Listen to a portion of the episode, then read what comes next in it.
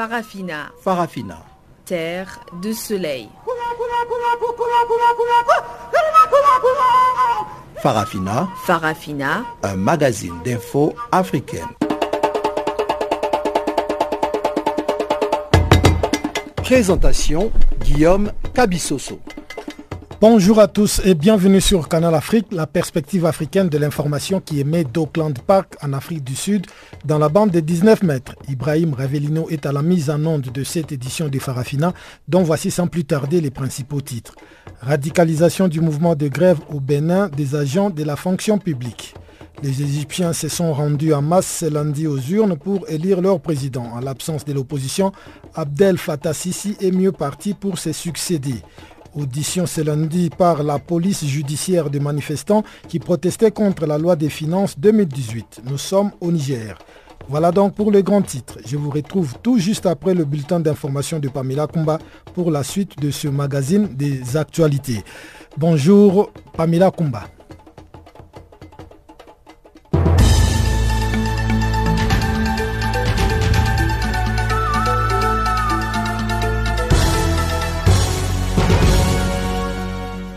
Merci Guillaume et bonjour à tous. Commençons en Égypte. Quelques 60 millions d'Égyptiens ont commencé à voter ce lundi pour un scrutin présidentiel de trois jours. Le président sortant, Abdel Fattah al-Sisi, 63 ans, qui a voté dans la matinée en compagnie de son épouse, est assuré de décrocher un deuxième mandat au dire des analystes.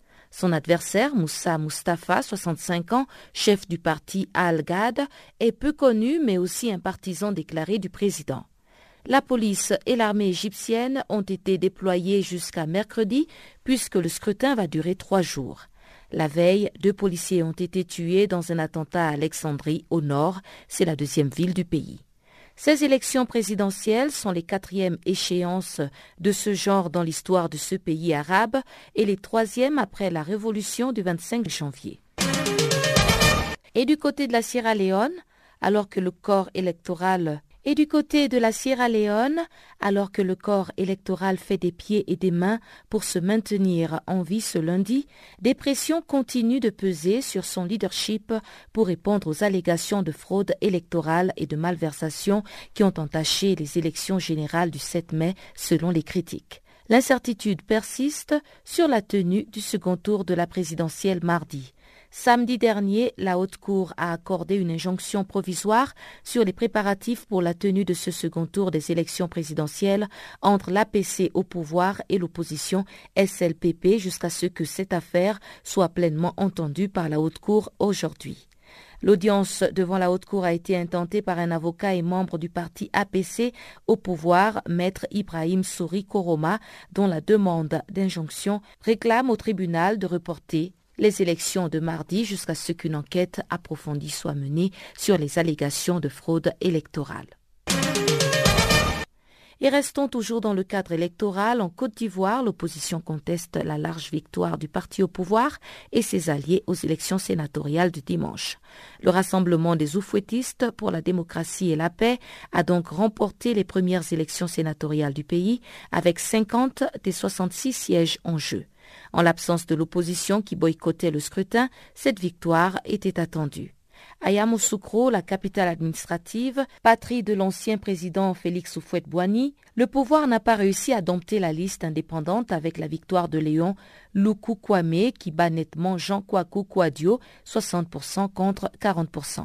À Boaké, l'ex-siège de la rébellion, point de départ des dernières mutineries dans l'armée, le pouvoir a perdu dans les mêmes proportions avec la victoire de la liste indépendante d'Alain Cocotré à Blakwaku. Les 33 derniers sénateurs seront non pas élus mais désignés par le président Alassane Ouattara pour siéger à Yamoussoukro en avril prochain. L'opposition ainsi que la société civile avaient critiqué le scrutin et demandé son report, soulignant qu'il aurait été plus juste de tenir l'élection de ce premier Sénat après les élections locales qui doivent avoir lieu cette année également à une date restant à fixer. Au Cameroun, les élections sénatoriales ont été émaillées dimanche de plusieurs incidents, mais le ministre en charge des questions électorales, Paul Atangandi, a déclaré que les élections se sont déroulées sans couac et dans l'ordre sous le regard de 3723 observateurs, dont 414 internationaux. Ils étaient près de 10 000 Camerounais à se rendre dans les différents bureaux de vote ouverts dans les chefs-lieux de département du Cameroun pour l'élection de la deuxième cuvée des sénateurs de l'histoire institutionnelle du pays institutionnel du pays. Neuf partis politiques ont fait acte de candidature avec 36 listes enregistrées dans les dix régions du pays. La palme de la participation revient au RDPC et à l'UNDP qui ont aligné des listes de candidats sur l'ensemble du territoire national. Après le vote, les regards sont à présent tournés vers le Conseil constitutionnel qui doit proclamer les résultats du scrutin au plus tard le 9 avril, selon les dispositions de l'article 240, alinéa 1 du Code électoral camerounais. Et on termine au Niger. Plusieurs dirigeants du collectif des organisations de la société civile ont été interpellés dimanche à la suite de la manifestation interdite par les autorités. Il s'agit notamment de Moussa Changari et Nou Arzika. Les interpellés ont dans un premier temps été regroupés au niveau du camp de police avant d'être transférés par la suite dans les locaux de la police judiciaire où ils ont passé leur première nuit selon les détails livrés par nos confrères d'Actu Niger. Des heurts ont éclaté dimanche en début de soirée entre des manifestants et les forces de l'ordre qui essayaient d'empêcher la marche, suivi d'un meeting du cadre de concertation des organisations de la société civile contre la loi des finances et la mauvaise gouvernance.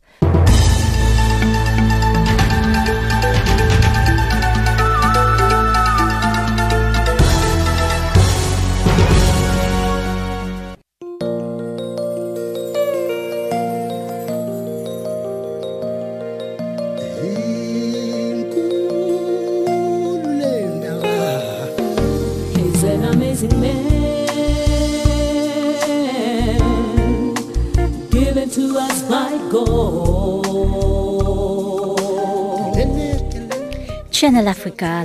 Écrivez-nous sur notre page Facebook Channel Africa. Faites-nous des tweets French Farafina ou bien Channel Africa 1.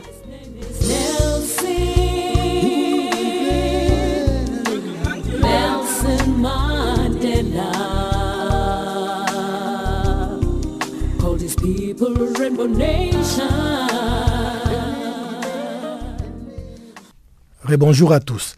Les Égyptiens ont pris le chemin des urnes ce lundi pour élire leur futur président. Le scrutin qui doit se tenir pendant trois jours représente un espoir certain en termes de sécurité et de redressement économique de l'Égypte. Le président Abdel Fattah al-Sisi, grand favori de cette élection, a voté dans la matinée à l'école Mostafa Youri Abou Emera à Héliopolis. Retour sur cette première journée des votes avec notre consoeur Pamela Kumba. Cette élection présidentielle de 2018 est le troisième scrutin qui se tient en Égypte depuis la révolution de janvier 2011. Les observateurs parlent déjà d'un taux de participation élevé. Les électeurs égyptiens âgés de plus de 18 ans sont estimés à environ 60 millions de personnes qui ont pris le chemin des urnes. Les membres actifs des forces armées et de police ne sont pas autorisés à voter. Selon l'Agence électorale nationale, cette élection présidentielle est supervisée par 18 620 juges primaires et suppléants, dont 8 420 juges ordinaires, 4 800 procureurs administratifs, 3 300 juges de l'autorité des poursuites pénales et 2 100 juges du Conseil d'État. D'aucuns disent déjà que ce scrutin présidentiel de trois jours, sans suspense, verra le sacre de l'homme fort du pays, Abdel Fattah al-Sisi. Le président sortant, 63 ans, qui n'a pratiquement pas d'adversaire de taille, est assuré de décrocher un deuxième mandat.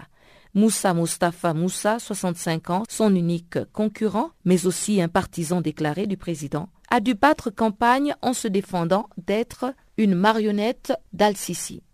Ce après que tous les autres candidats potentiels ont été écartés, emprisonnés ou découragés.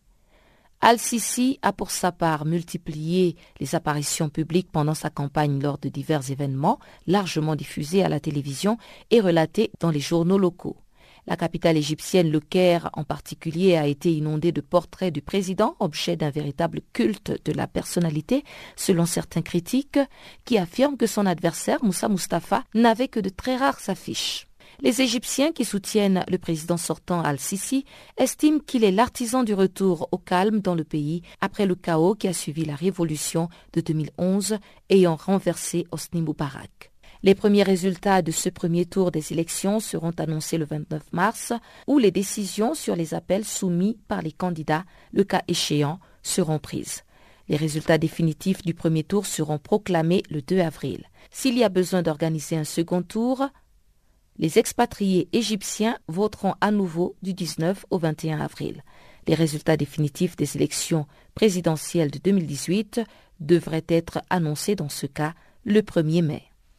Au Niger, une vingtaine de personnes, dont des responsables de la société civile qui ont voulu manifester de nouveau dimanche contre les lois des finances 2018, ont été arrêtées par la police. Elles ont été auditionnées ce lundi par la police judiciaire pour participation à une manifestation interdite. La manifestation avait en effet été interdite par les autorités pour des raisons sécuritaires, mais les organisateurs ont décidé de braver cette interdiction, ce qui a conduit à des heures entre policiers et manifestants. Abdul Razak Idrissa est notre correspondant au Niger. Non, ils ne sont pas pour le moment encore euh, libérés. Ils sont toujours au niveau de la police judiciaire de Niamey qui est en train de les auditionner. Il faut dire qu'ils sont une vingtaine, dont des responsables de la société civile notamment, les trois principaux, ce sont Moussa Tiangari, Ali Idrissa et Nuhu Mamadou Arzika.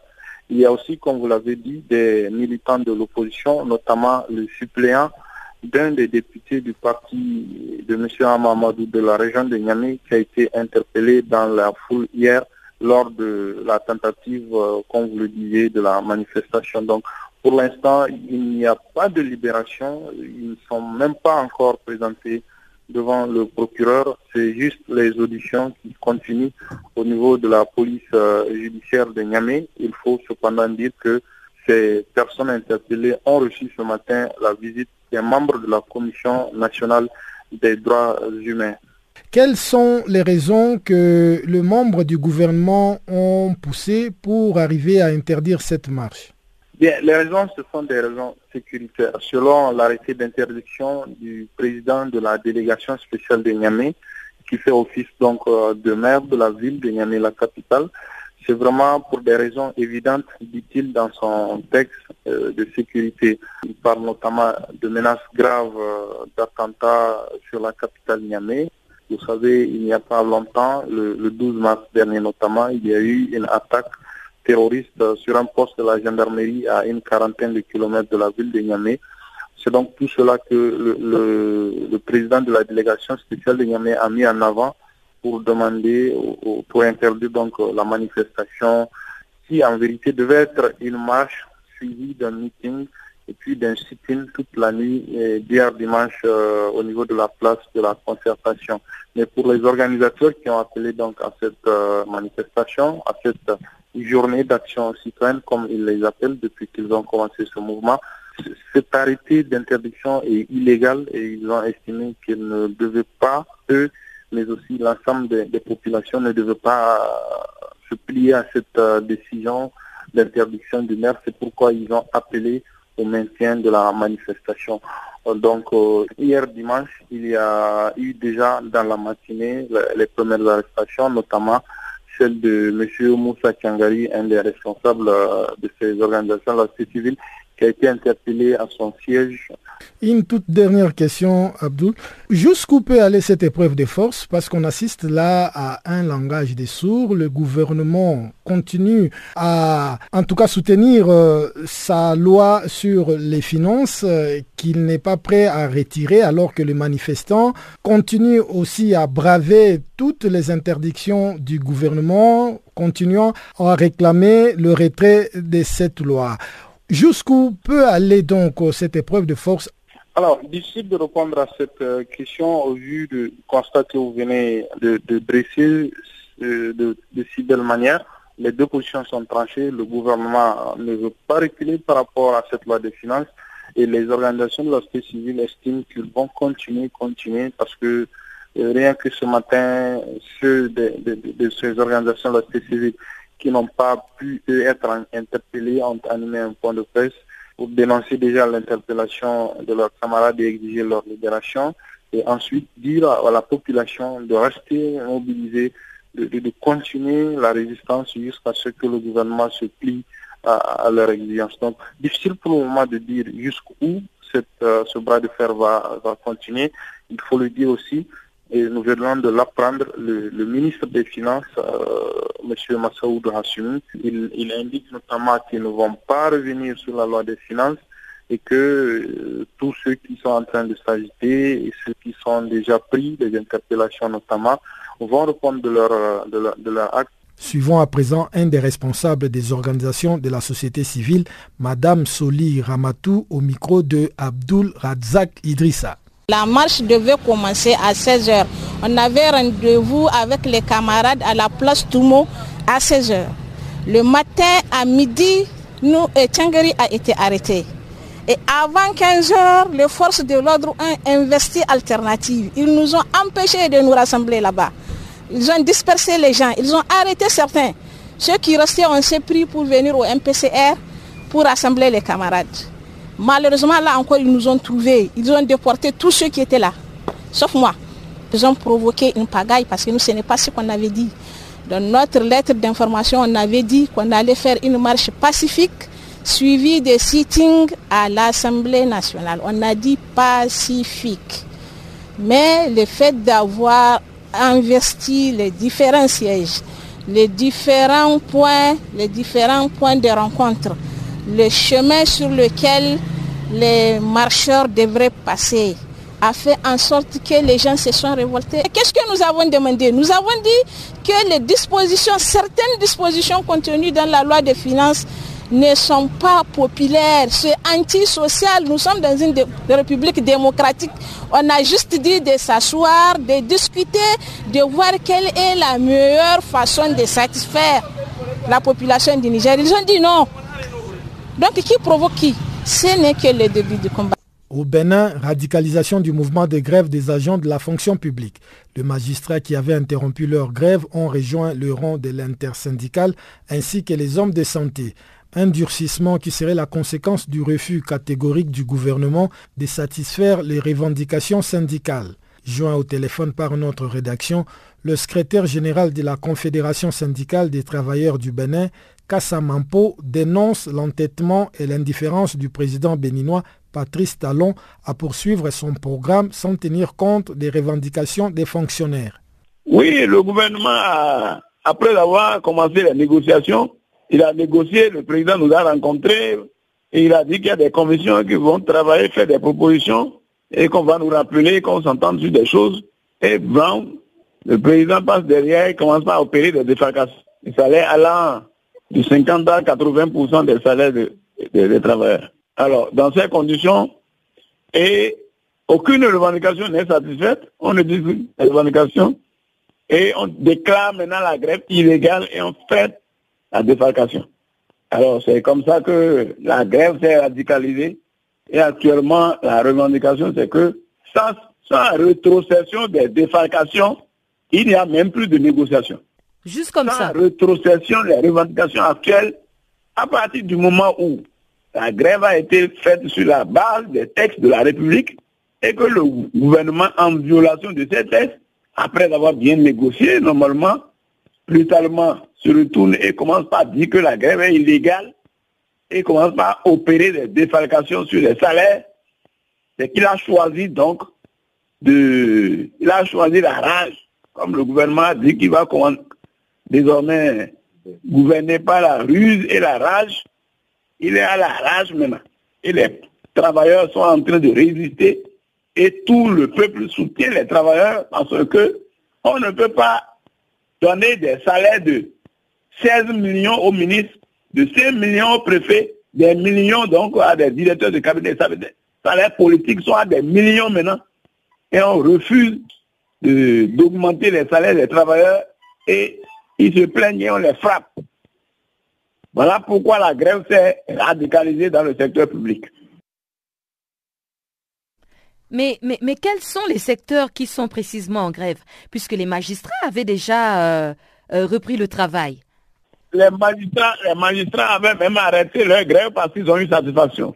Les agents de santé, même sans satisfaction, avaient arrêté la grève. Mais après la défalcation, ils ont repris puisqu'ils ont été défalqués. Les magistrats sont en grève 5 jours sur 5. Les agents de santé sont en grève de 72 heures et les enseignants sont en grève de 96 heures par semaine. Et les autres secteurs publics aussi sont en grève. Donc pratiquement l'administration publique est paralysée, quasi paralysée. Mais comment vous allez parvenir à, amener votre, votre gouvernement à, à, céder à, la pression? Mais tout le monde est intervenu, le clergé catholique, les différentes confessions religieuses sont intervenues. Le gouvernement, le président dit que lui, il ne, il ne cède pas. Lui, il avance tête baissée, il doit faire ses réformes. Et ces réformes consistent à liquider, privatiser toutes les sociétés publiques du pays, y compris même le parc, le parc, le parc de la Pandjari, qu'il a confié même à une ONG de chez vous, là, une ONG sud-africaine. Donc le président avance tête baissée et aujourd'hui, et les travailleurs et les populations sont convaincus qu'il ne veut rien régler.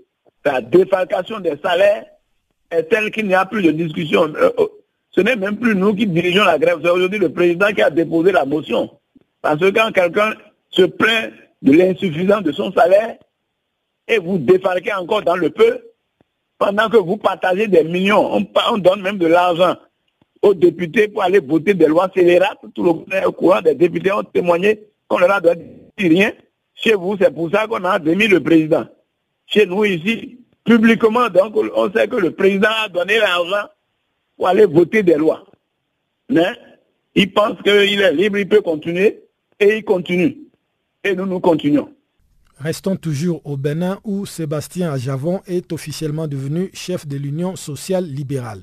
La formation politique de l'homme d'affaires arrivé troisième à la présidentielle de 2016 a été portée sur les fonds baptismaux samedi à Djefa, près de Cotonou, avec en ligne des mires des prochaines législatives prévues pour 2019.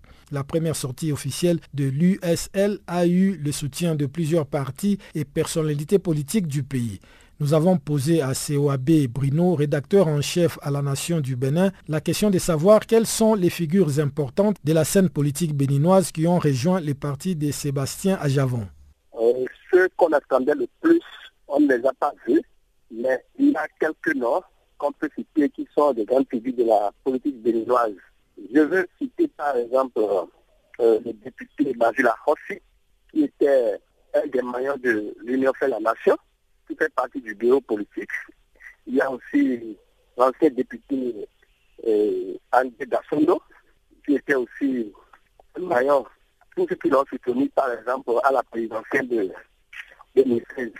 Donc, les grands figures comme les Valentin Foudé, comme attendait, on ne va pas vu. Oui, mais quelles sont les grandes lignes qui contiennent le programme qu'a présenté le nouveau parti politique, l'Union sociale libérale? Quels sont les objectifs qu'essaient de donner ces nouveaux partis politiques Bon, selon ce qu'il a dit, c'est qu'il a créé pour euh, le problème du chômage des jeunes, réduire la pauvreté et refaire le système sanitaire au Bénin. En gros, c'est le social qui l'intéresse. Il a déjà dit que lui-même était dans le social. maintenant, avec son parti politique, son programme d'action, c'est le social qui l'intéresse plus et non la politique politicienne que les unions fait jusque-là. Et lui, la santé aujourd'hui, c'est le dénouement sur le plan social a des difficultés. Son programme aujourd'hui, c'est comment venir en aide aux populations en détresse par rapport à la situation économique du pays aujourd'hui son problème, ce n'est pas la politique politique tout à l'heure, mais c'est de venir à l'aide aux populations délaissées. Et quel est l'accueil que la population béninoise en, général a réservé à ces nouveaux partis politiques? On sait que Sébastien Adjavon était troisième à la dernière élection présidentielle. Bon, euh, en réalité, aujourd'hui, je ne sais pas si euh, c'était la même chose, puisqu'il a certains pilons, comme vous avez dit tout à l'heure, certains pilons la classe politique l'avait pays pour le premier tour de la présidentielle. Et surtout la militaire de cette nord-là, qui. Est-ce que c'est la même situation aujourd'hui? Je pense qu'il faut attendre la législative de 2019 pour les conclusions. Vous voyez la création partie, il y a des, des militants Est-ce que c'est des ceux qui démissionnaient de autres partis pour aller vers lui? Est-ce que c'est des nouveaux militants? On le sait encore. Maintenant, il faut attendre les législatives ou bien voir si réellement euh, ces militants sont vraiment attachés à son parti politique. Pour le moment, la, partis de 2016, est-ce qu'il faut continuer à jouer avec ça? Parce que ceux qui ont aidé à occuper cette troisième position, il y qui ne sont plus avec eux aujourd'hui. Apparemment, je ne sais pas si c'est la situation du pays qui leur permet aujourd'hui de ne pas s'afficher vis-à-vis du pouvoir en place. Attendons de voir ce qui va se passer en 2019. On a vu l'ancien président Nicéphore Sogolo présent à la cérémonie du lancement de ces partis. On peut déduire de là qu'il serait en train de supporter le nouveau parti politique dirigé par Sébastien Ajavon euh, Je ne peux pas la Philippe de Go parce que la situation d'aujourd'hui, elle est en train à se mettre ensemble. Parce que Sébastien Ajavon, c'est quelqu'un qui aujourd'hui n'est plus avec le pouvoir est en opposition au pouvoir en place, même que le président, c'est le président du Futur Soglo, qui est en opposition avec le pouvoir en place. Ils sont contents de se mettre ensemble pour pouvoir aller au bout de leur lutte. Voilà ce qui les réunit, selon moi, pour le moment. Du nouveau sur Channel Africa. Farafina, votre programme en français change d'horaire sur nos différentes plateformes. À partir du 1er novembre 2017, retrouvez-nous de 16h à 17h en temps universel sur DSTV, canal 802 et sur Internet live streaming à l'adresse channelafrica.co.za. En ondes courtes et sur satellite, retrouvez-nous tous les jours à la même heure de 16h à 17h en temps universel, mais aussi en rediffusion de 23h à minuit. Channel Africa, la perspective africaine.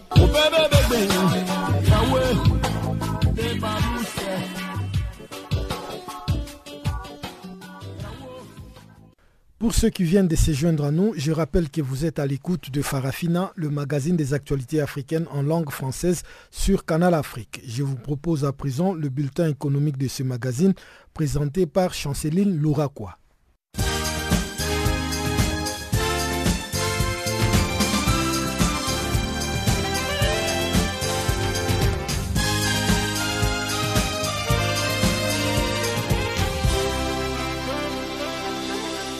Bonjour. En Côte d'Ivoire, l'ouverture ce lundi de la sixième édition de l'Africa CEO Forum.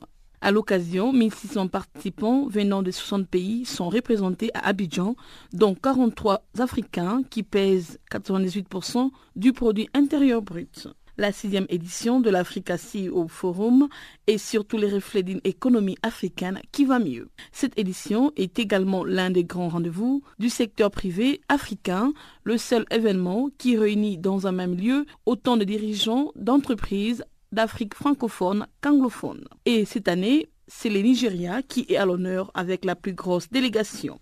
Le Nigeria qui a su diversifier son économie et dont les modèles pourraient inspirer d'autres pays du continent.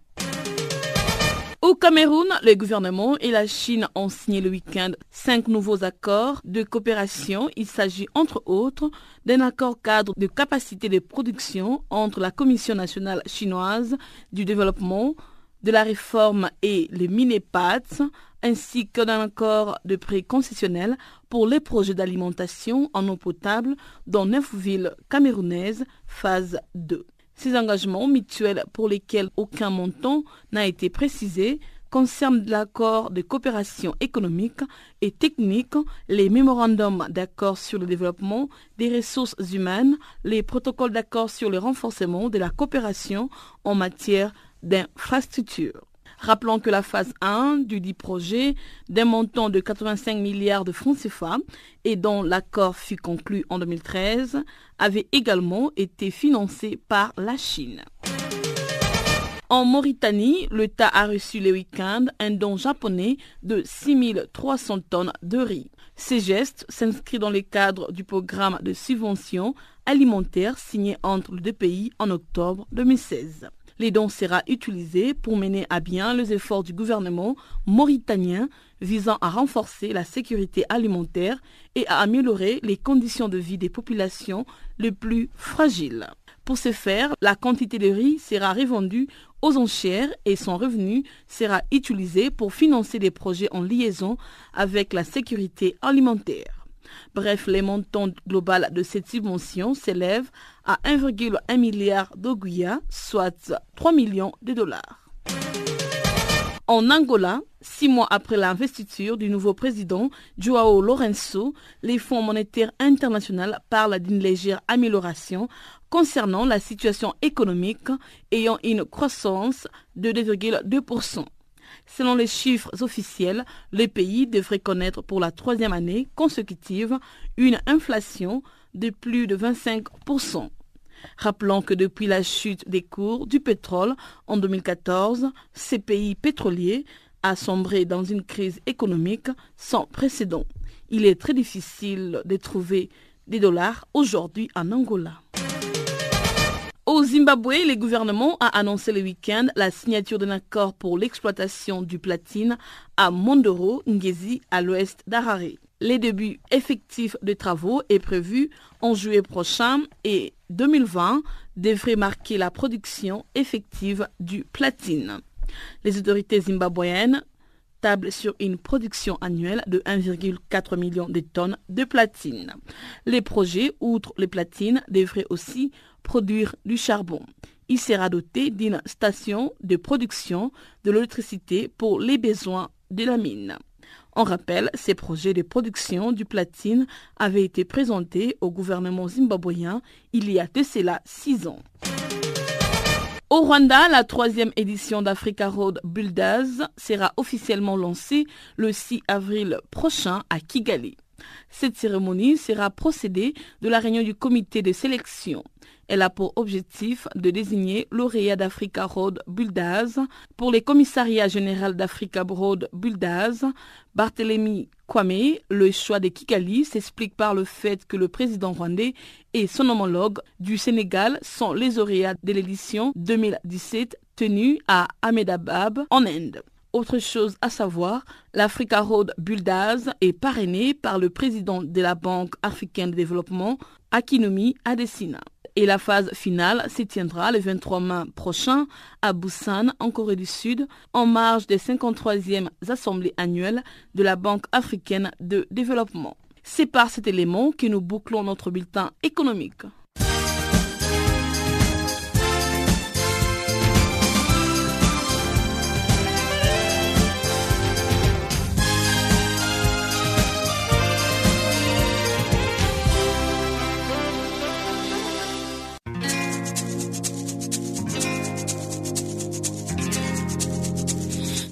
Vous écoutez Farafina, un programme en français sur Canal Afrique émettant de Johannesburg.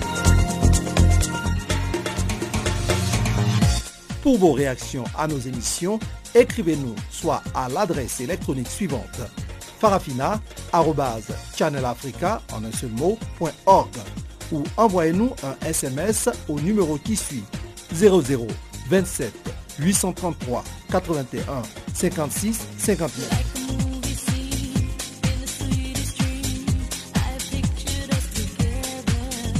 Notre adresse électronique farafina.channelafrica ou par SMS 0027 833 81 56 59. Le Parlement ivoirien compte désormais deux chambres législatives. Les élections pour la mise en place de la deuxième chambre du, Parlement se sont déroulées le samedi dernier sur toute l'étendue du territoire ivoirien dans 35 bureaux de vote. Sans surprise aucune, le RHDP, la coalition au pouvoir dominée par le PDCI de l'ex-président Henri Konambedje et le RDR de l'actuel président Alassane Ouattara, a raflé la majorité des sièges du Sénat. Dans le pays, la mise en place de cette nouvelle institution a suscité beaucoup de commentaires, notamment de la part des leaders de l'opposition politique qui avaient initié la semaine dernière plusieurs actions de protestation, dont une marche pour empêcher la tenue de ce scrutin. On fait le point à Abidjan avec notre correspondant Salé Marius Kwasi.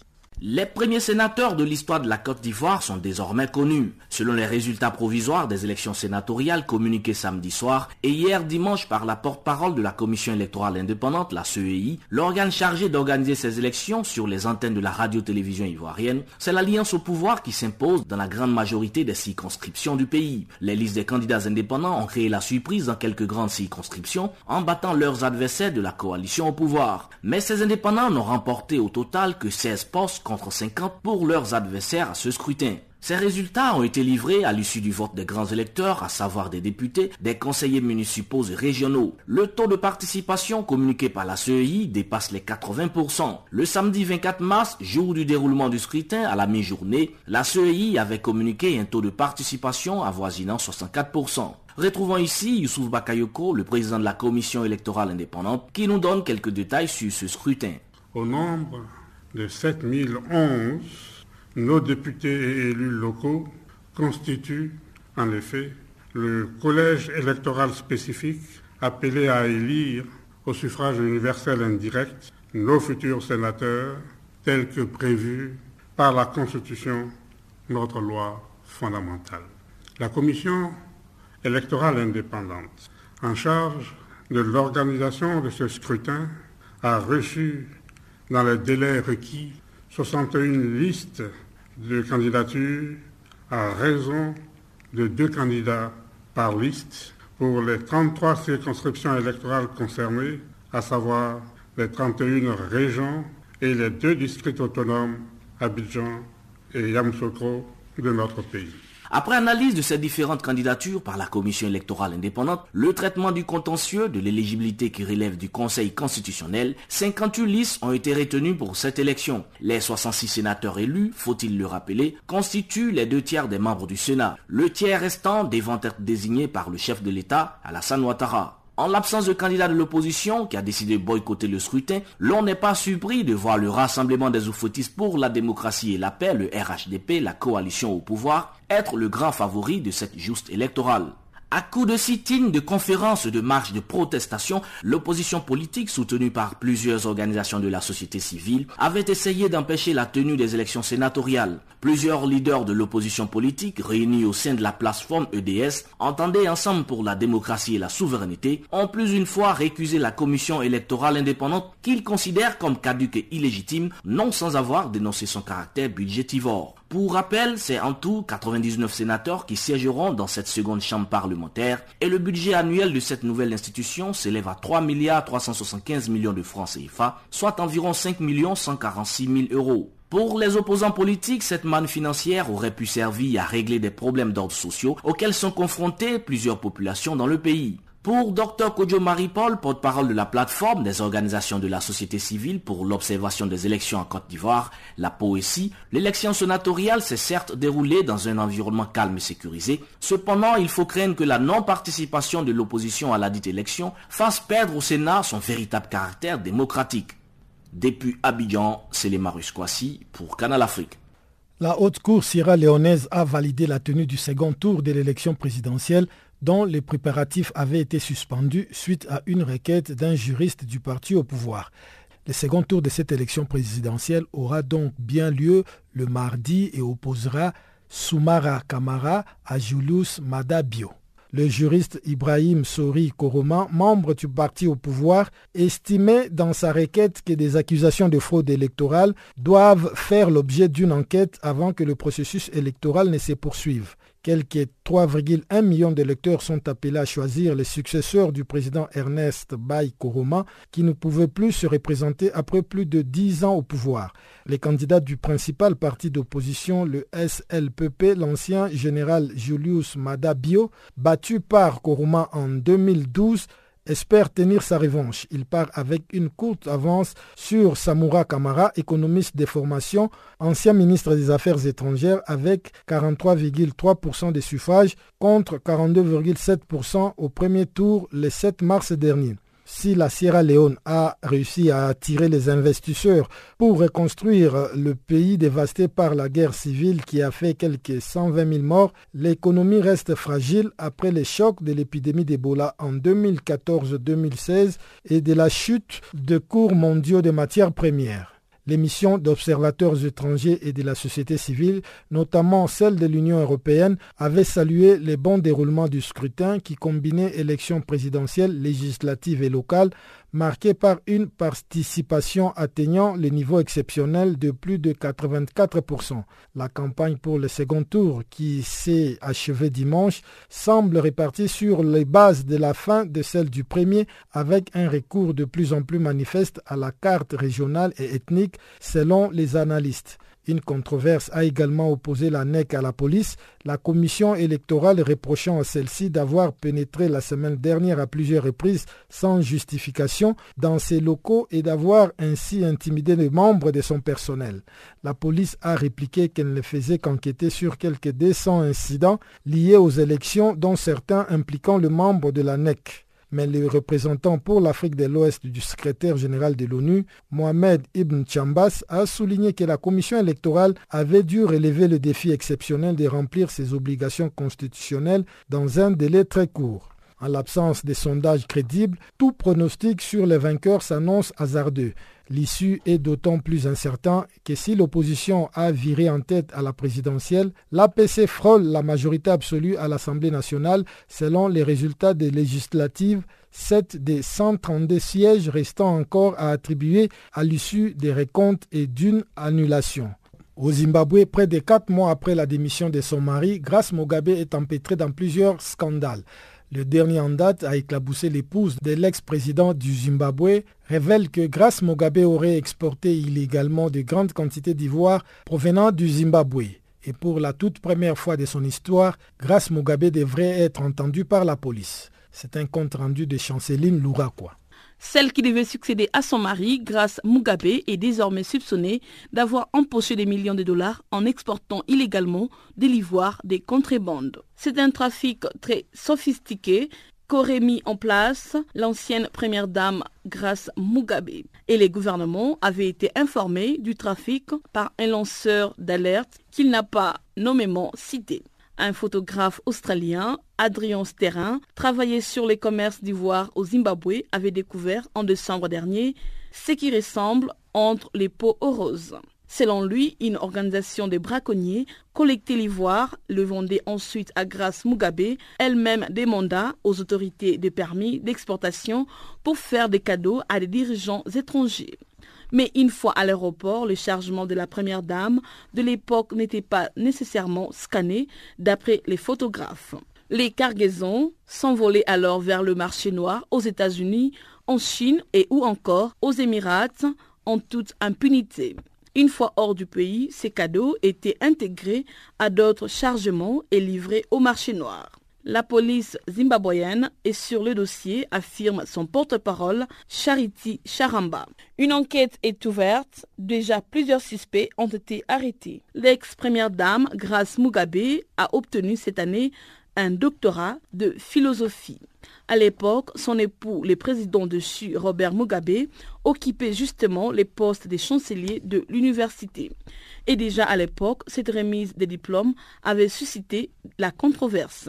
Certains étudiants étaient allés jusqu'à boycotter la fin de leurs examens pour contester l'octroi de ces doctorats. Plusieurs critiques du régime avaient notamment mis en doute le travail réalisé par Grace Mugabe avec ces deux arguments tout d'abord, il estime que l'épouse de Robert Mugabe aurait obtenu ses doctorats seulement quelques mois après son inscription à l'université, alors qu'un tel travail demande généralement plusieurs années de recherche et de rédaction.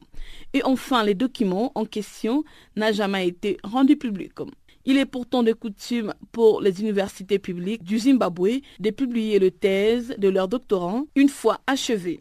En date du 22 novembre 2017, l'annonce de la démission de Robert Mugabe a été accueillie par une explosion de joie au Parlement où sénateurs et députés débattaient sur une motion de destitution contre le chef de l'État. Au sein des élus, justement, mais aussi dans la rue et même chez des militaires, beaucoup accusent grâce l'épouse de Robert Mugabe d'avoir usurpé le pouvoir. C'est elle qui serait à l'origine de la crise au sein de la ZANU-PF, provoquant ainsi l'intervention de l'armée.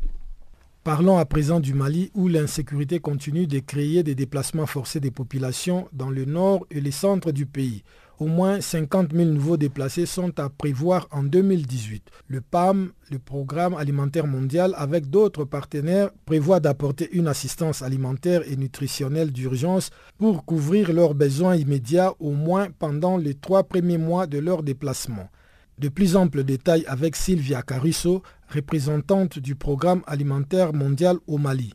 En fait, euh, aujourd'hui, on voit une crise agropastorale euh, assez sérieuse qui s'installe au Mali pour des facteurs euh, qui se combinent, des facteurs d'insécurité aussi en agroclimatique. Il y a eu des poches de sécheresse et aussi dans une grande partie du territoire malien, il y a encore de l'insécurité, de la violence et dans certaines régions, l'absence de l'administration qui aggrave, limite l'accès aux services de base et limite la circulation des biens inclus les denrées alimentaires. Et qui souffre le plus euh, dans cette situation? Aujourd'hui, euh, on projette plus de 8 000 personnes qui auront besoin, dans une phase de crise, qui auront besoin d'une assistance directe. Peut-être on verra cette chiffre augmenter lorsque des évaluations plus poussées seront finalisées. Effectivement, les PAM et ses partenaires sont en train de regarder euh, comment pouvoir augmenter la réponse à échelle pour pouvoir prendre en charge toutes ces populations. Et donc cette insécurité alimentaire provoque de différentes situations. Il y a des prévalences de maladies, il y a des mouvements de population. Donc comment le PAM arrive à gérer toutes ces situations? D'abord, euh, effectivement, on voit des indicateurs euh, préoccupants comme la malnutrition qui euh, est en augmentation. Il y a des zones au Mali où la prévalence de la malnutrition atteint des niveaux critiques de plus de 15%. D'autres zones qui restent quand même dans des bandes orange, je dirais, de malnutrition. C'est pas rouge de 10%. Nous sommes en train d'aider pour les traitements de la malnutrition à travers les centres de santé et aussi là où encore les marchés, donc les marchés fonctionnent, de faire des transferts monétaires pour permettre aux populations les plus démunies de effectivement acheter des paniers alimentaires conséquents et équilibrés. Et vous aidez aussi euh, les, populations les plus jeunes avec euh, des repas scolaires, par exemple, n'est-ce pas? Tout à fait, tout à fait. Euh, bien sûr, les repas scolaires, c'est un programme qui est très cher aux populations maliennes, au gouvernement malien et bien sûr au PAM qui est depuis beaucoup d'années engagé dans ce type d'intervention. C'est en fait des repas scolaires qui viennent fournir aux écoles primaires pour garantir l'accès pour ceux qui seraient peut-être pas à mesure de passer toute la journée à l'école sans pouvoir avoir un repas.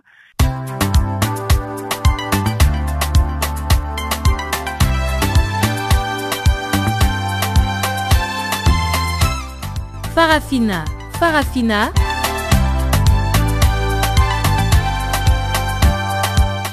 L'actualité panafricaine en français Ah bon?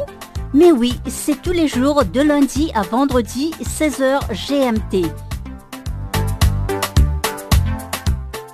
Sur Channel Africa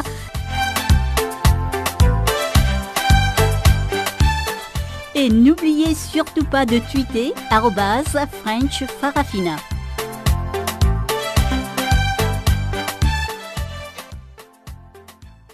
Nous nous acheminons doucement vers la fin de ce magazine des actualités, mais avant de nous séparer, place une fois de plus à Chanceny Louraquois, cette fois-ci pour le bulletin des sports.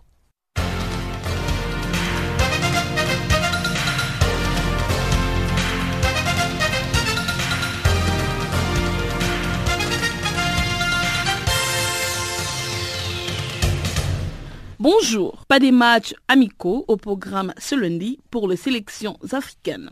En revanche, la journée de mardi s'annonce grandiose avec les cinq mondialistes qui joueront, entre autres, l'Égypte, le Maroc, le Nigeria, le Sénégal, la Tunisie, ainsi que l'Algérie, la Côte d'Ivoire, la République démocratique du Congo ou encore le Burkina Faso. Bien que sur courant alternatif, le Cameroun a pris les meilleurs sur les Koweït avec un score de 3 buts à 1 dans les golfs les dimanches en match amical.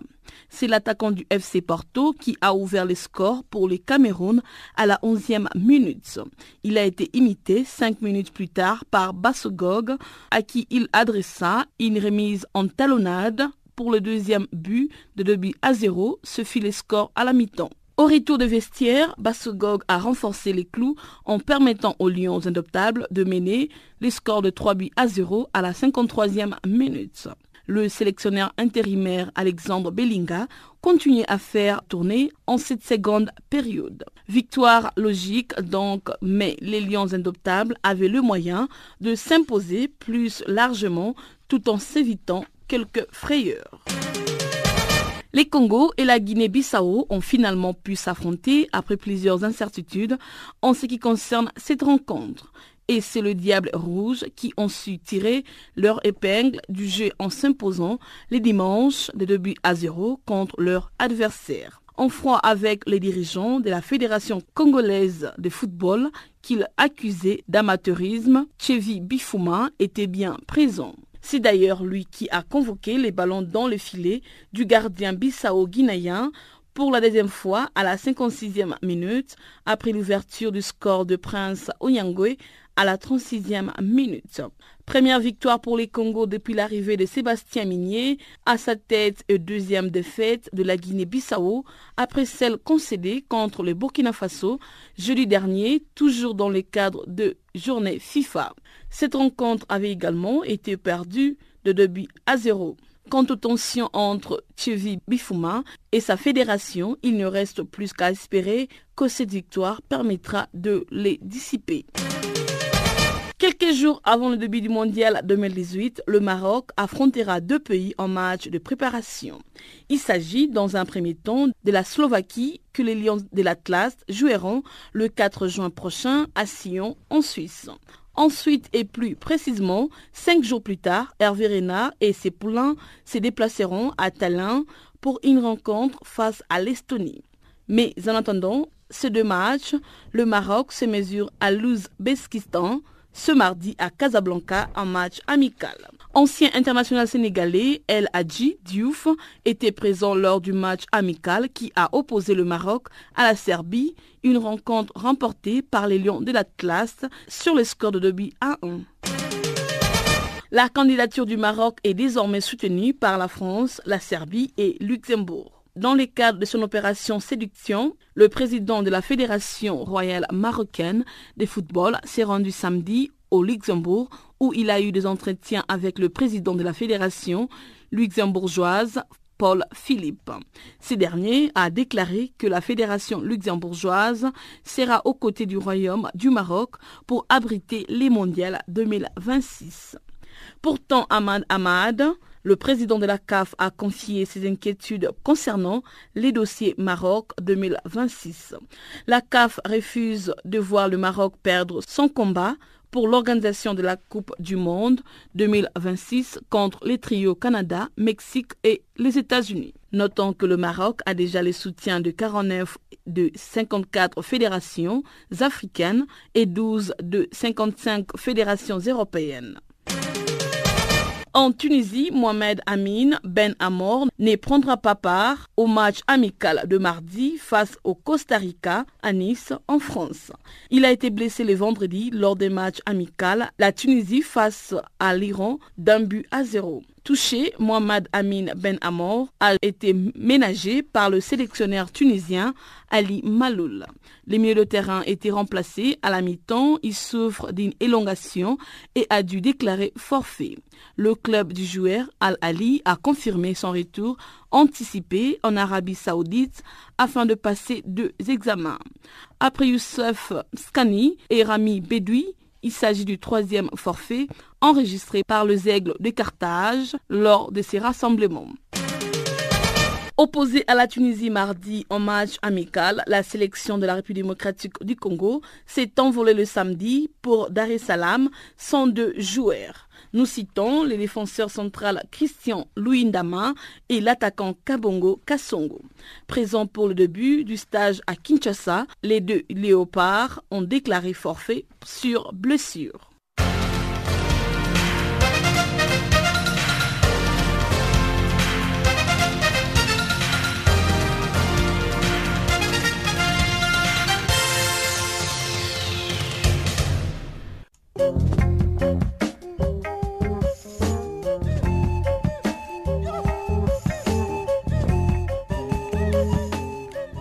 Ainsi s'achève, mesdames, mesdemoiselles et messieurs, cette édition du magazine des actualités sur Canal Afrique.